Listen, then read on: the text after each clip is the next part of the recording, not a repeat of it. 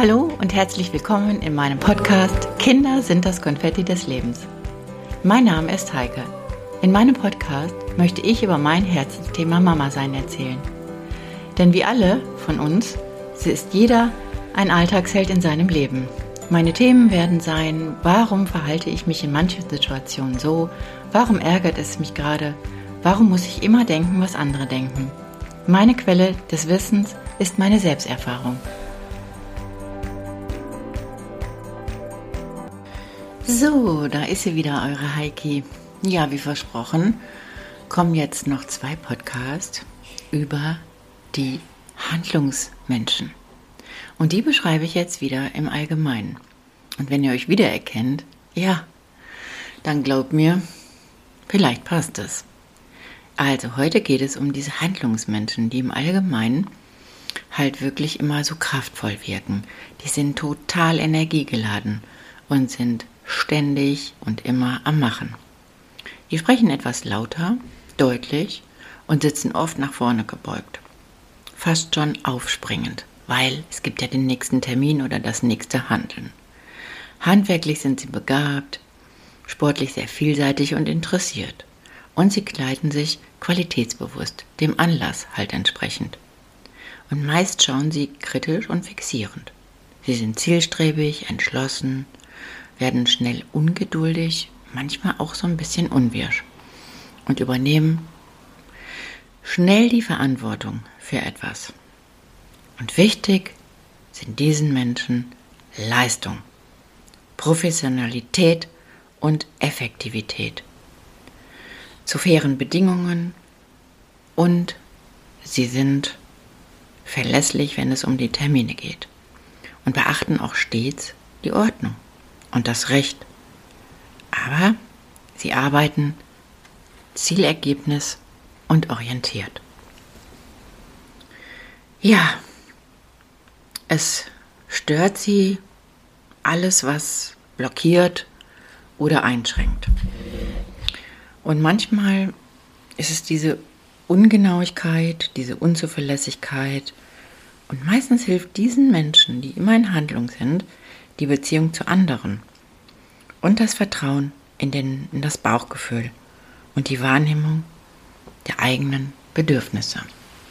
Ja, sie haben immer einen schnellen Gang und sind pünktlich zum Termin. Ja, wie gesagt, wenn sie sitzen, entweder ganz zurückgelehnt, wenn sie entspannt sind, oder leicht nach vorne stürzend. Manchmal haben sie auch so ein bisschen einen schlagsigen Gang. Aber sie sind einfach ordentlich, sauber, adrett gekleidet und sie legen Wert auf Hochwertigkeit oder Nachhaltigkeit. Sie sind zuverlässig, ziel, zielgerecht, ja, sind oft in der Zukunft, in den Zielen und immer an erster Stelle. Und arbeiten ist ihr Lebensmittelpunkt. Manchmal denken sie überhaupt gar nicht bunt und sind oft im Schwarz-Weiß-Gehege unterwegs. Und die Grundhaltung zu etwas Spontanem ist eigentlich eher immer das Nein. Und manchmal haben sie auch die Arme eng am Körper oder die Hände schwingend und die Oberarme sind so eng am Körper. Und sie händeln viel mit den Händen, wenn sie erzählen. Hm, was dann noch so ist, ist, sie vermeiden den Gang zum Arzt trotz heftiger Schmerzen. Ja. Ihre Stärken sind, dass sie beruflich sehr engagiert sind und meistens auch erfolgreich. Im Amt sind sie sehr diplomatisch und handhaben Macht ganz fair, weil sie einen großen Gerechtigkeitssinn haben. Oft zeigen sie auch den Einsatz gegen Ungerechtigkeit und sind sehr verantwortungsbewusst. Und was sie noch alle so gerne haben, sind Tiere. Nicht, dass die anderen so global gesehen keine Tiere mögen, aber irgendwie identifizieren sie sich mit Tieren schon ganz anders. Ihre Schwächen sind eigentlich, dass sie manchmal schlecht zu fremden Menschen Beziehungen aufnehmen können. Und manchmal spüren sie auch Anzeichen der Überlastung viel zu spät. Und der Hang ist manchmal auch zu übertriebenen negativen Bewertungen. Und sie sehen sofort so Zusammenhänge. Aber manchmal neigen sie auch zur Zwanghaftigkeit. Ja, und oft leiden sie unter mangelnder Harmonie, fühlen sich nicht wertgeschätzt, haben Störungen mit Schlaf und sind ja, können eigentlich gut, nicht gut so mit dieser Leichtlebigkeit anderer umgehen. Und Unordnung mögen sie gar nicht. Manchmal haben sie dann auch wirklich so körperliche Schwächen und Blockaden, wie wir das alle haben. Aber diese Handlungsmenschen, die spüren es einfach zu spät. Ja, wie könnte man jetzt mal so Tipps im Umgang mit diesen Handlungsmenschen an euch weitergeben?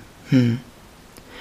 Ich denke einfach, dass sie das nicht mögen, dass man sofort auf, privater, auf privater Ebene sich begegnet. Eher so erstmal im Allgemeinen und bei der Arbeit. Ähm, sich normal bewegen und auch wenn er laut und energisch ist, sie, diese, ja, ich sag mal, dass man halt nicht zurückzuckt und einfach sagt, es ist einfach normal. Diese Handlungstypen wollen einfach gehört werden. Und die sind nun mal eben etwas lauter. Und ähm, was man, was die auch alle total toll finden und ich auch an den Handlungsmenschen toll finde, dass man so, so richtig ehrlich und rausschießen kann, was so die Absicht ist, was man sagen will. Da können die super mit umgehen.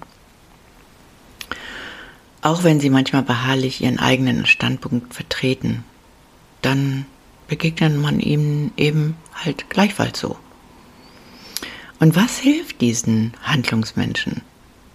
Dass man Beziehungen zu ihnen aufbaut und dass sie sich den Hobbys widmen, den Urlaub genießen und sich auch mal Ruhe geben.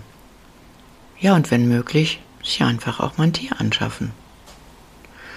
Und für uns Beziehungstypen ist es manchmal schwierig, ähm, wenn so Handlungstypen uns gegenüberstehen, weil sie dann so hektisch wirken oder so, pff, ja, wie soll ich sagen, so auf Kampf aus sind und wir dann direkt so zusammenzucken und denken, haben wir wieder was falsch gemacht.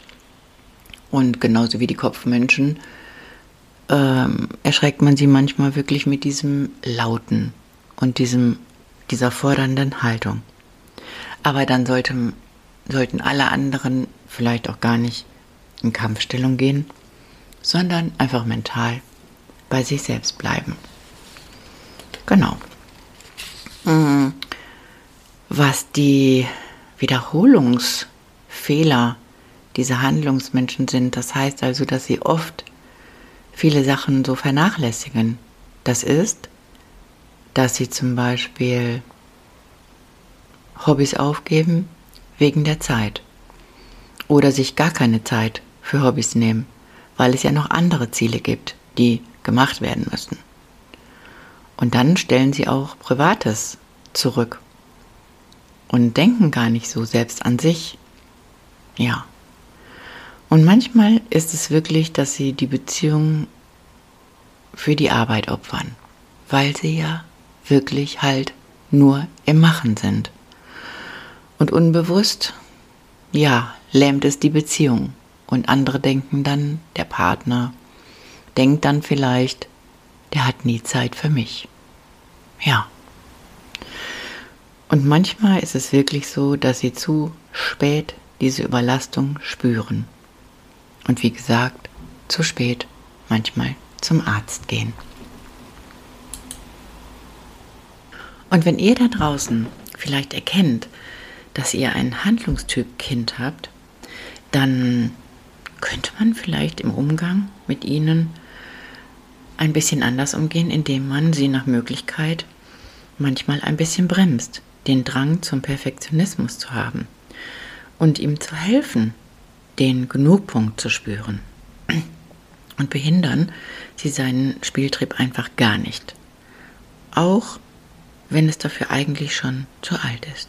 Und ermutigen Sie es und ermutigt es, sich auf neue Methoden oder Menschen einzulassen, auf Beziehungen, sie aufzubauen und einer Liebhaberei vielleicht auch mal nachzugehen.